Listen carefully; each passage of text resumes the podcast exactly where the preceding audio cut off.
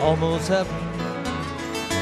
West Virginia, Blue Ridge Mountain, Shenandoah River. Life is old there.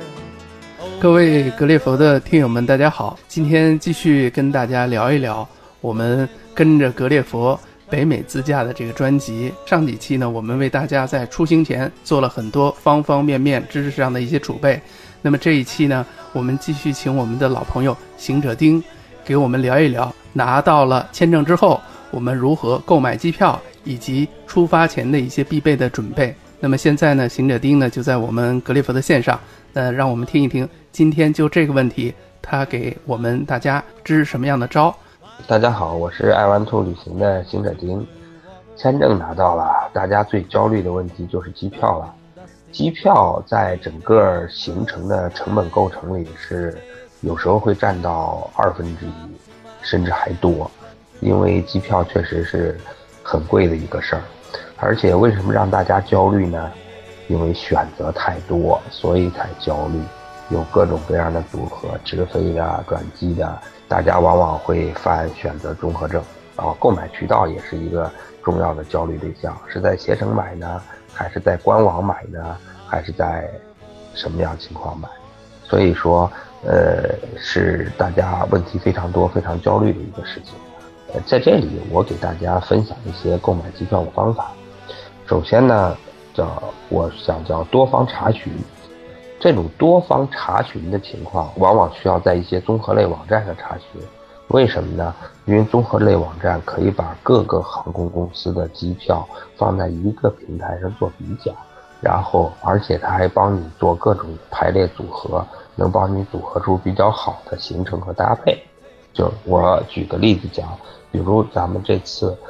我要以美国举例的行程来讲呢，就是它首站直飞到旧金山，呃，为了整个行程的方便，咱们不走回头路，最后不从旧金山回国，从盐湖城直接回国。像这段航班，一定是要飞一段美国内陆航班的，一定要转机，而且一定要涉及到呃不同航空公司的衔接，这种查询。一定是综合网站上查询更方便，它会帮你把这个呃不同航班组合好。但是综合网站上尽管把各个航班帮你组合好了，而且给出的价格，呃，咱们既然是在讲技巧嘛，就不仅仅要时间好，还需要价格好。那它的价格是不是最优的？是不是最好的一个安排呢？这时候我建议大家可以再到。航空公司的官网上去比较，官网更有优势啊，还是综合网站上更有优势？呃，当然了，不同购买渠道，呃，它的优缺点也不一样。我们的经验看，官网上的价格目前看往往是最低的，但是航空公司的官网上有一个致命的缺点，就是它没法在不同航空公司之间给你做整体性的搭配。而如果你在官网上买，只能买一个航空公司的机票，当需要转机或者是有的航线这家航空公司没有的，或者时间不合适的时候，你需要自己搭配，自己搭配往往比售票机构来搭配会贵一些。呃，然后买机票还有一个要非常注意的问题，因为机票价格很贵嘛，很多人会动用各种朋友资源去。除了自己查询，还要会找卖票机构啊，还要去找旅行社来找，哎，你们这儿有没有特别优惠的票啊？能不能很便宜啊？当涉及到这些出票渠道的时候，大家在购买机票的时候一定要注意退改签政策和就是退票和改票的政策，还有注意转机航班的中间衔接，这点非常重要。有些票因为它是。呃，有些是旅行社包机的机票，这时候它的退改签政策会非常严格，呃，甚至不允许任何退改。这时候，当客户，呃，当游客出现行程上的变化时候，损失就会很大。还有一个就是转机航班中间的衔接，你是不是能够很好的衔接好？呃，中间转机的时间是不是足够？还有中间转机的时候是不是需要提取行李和行李重新托运这个事情。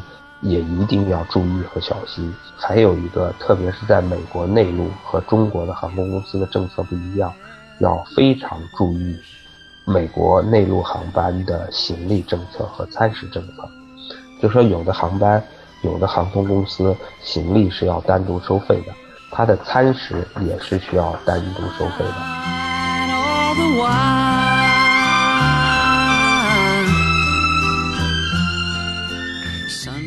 说到刚才咱们这个行李的问题，那我就追问一个事儿。那么在美国，我们第一站入境是不是要把所有的行李全部从这个无论是托运还是随身带都要拿出来，然后坐国内航班的时候再要把行李再重新托运，是这样的一个情况吗？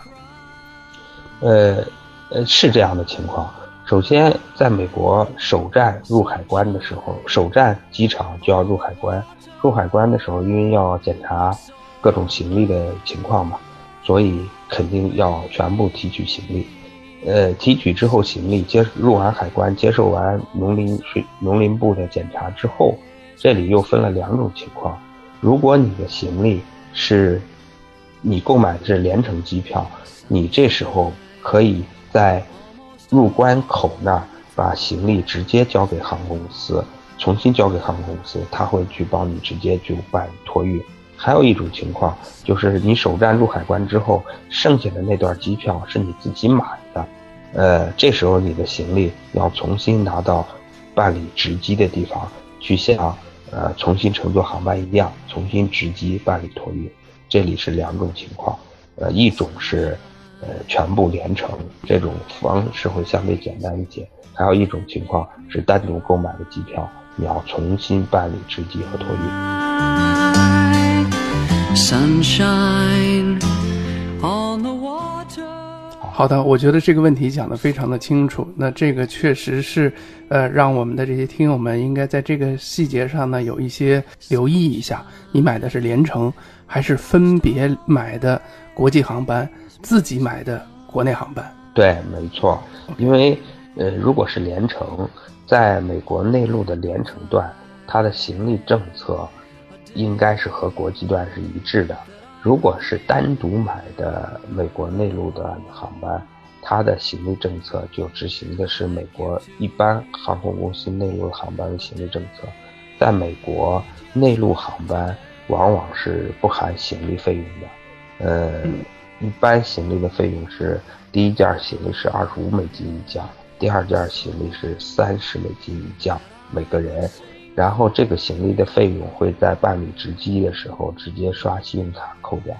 嗯，还有一个问题就是美国的内陆航班一定要注意，呃，餐食的政策。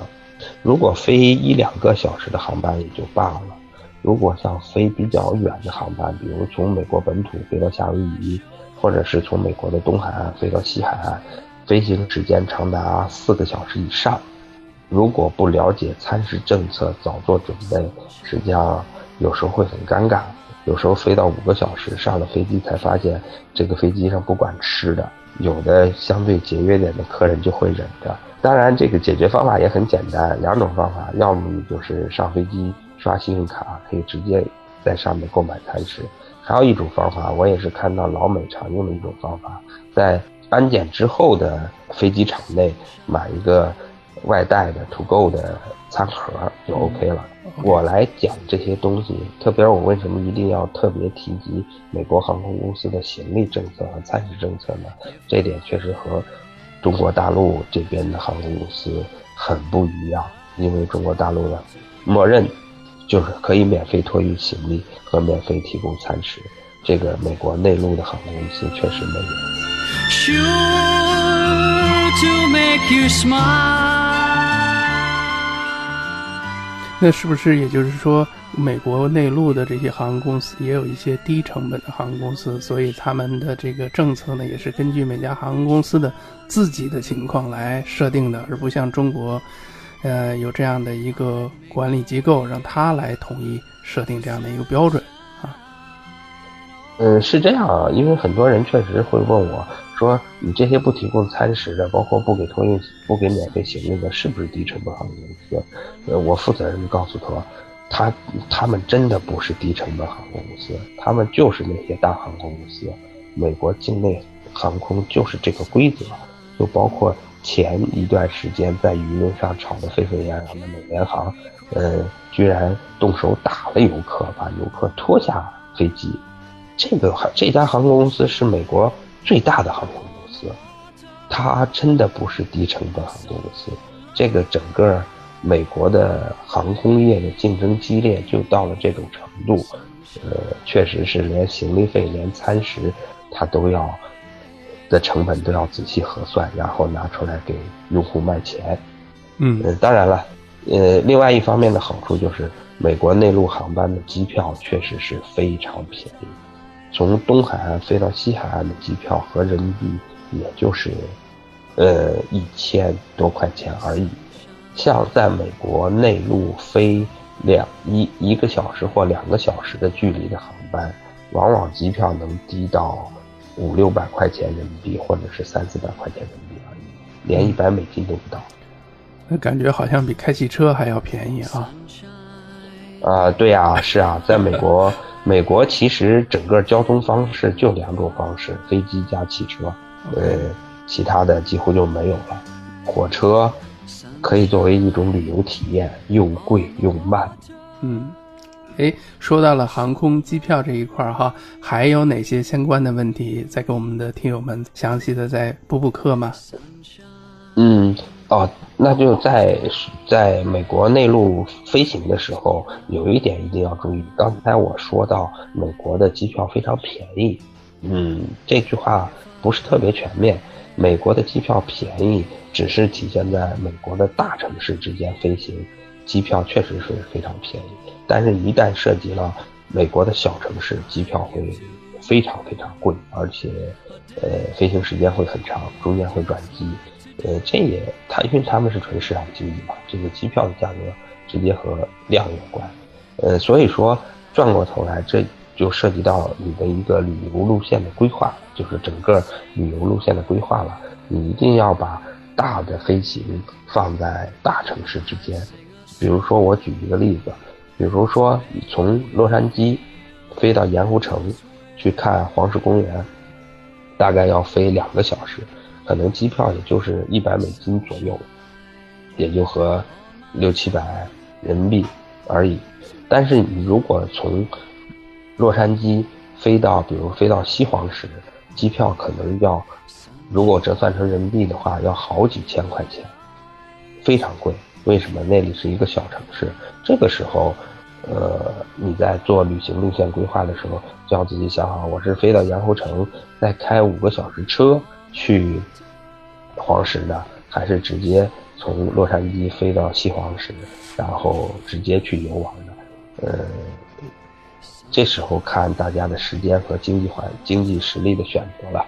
呃，但是我们的建议和百分之九十的客户的选择，还会选择飞到盐湖城再开车过去，因为你即使是飞到西黄石，到最后游览的过程也是需要开车的。以上跟大家聊了机票的问题。总之，呃，机票的选择方式非常多，大家会根据自己的条件和自己的呃喜好来选择机票。呃，总之一分钱一分货吧。呃，好的直飞的肯定会非常贵，呃，不好的条件差的肯定会便宜一些。呃，希望大家能选择到自己合适的机票。That I could wish for you. 嗯，好了，谢谢行者丁跟我们今天分享一个购买机票的一个小技巧的话题。那么大家呢，就是在选择机票的过程当中，可能尽量的要根据自己的这个行程如何去呃调整，在哪个地方中转，以及行李方面是不是通过联程或者是单独购买国内航班，以及餐食上面的一些小事儿，希望大家注意。那么接下来呢，我们还会就。呃，美国我们自驾涉及到的一些入境方面的一些事儿，也会继续请我们的行者丁呢，给大家再继续的聊一聊他在这方面的一些经验和分享，他在这方面的一些好的建议和体会，啊，如果大家没有听过瘾，还想和我们的行者丁做进一步的沟通的话，也可以通过我们的微信是听格列佛。同时呢，您会在我们的页面上看到，我们也会组建一个北美自驾的这样的一个社群。点击这个社群，通过付费的方式呢，也可以和我们的达人和我们的嘉宾做一对一的互动和交流。谢谢邢德丁花时间接受我们的采访，谢谢大家持续的关注格列佛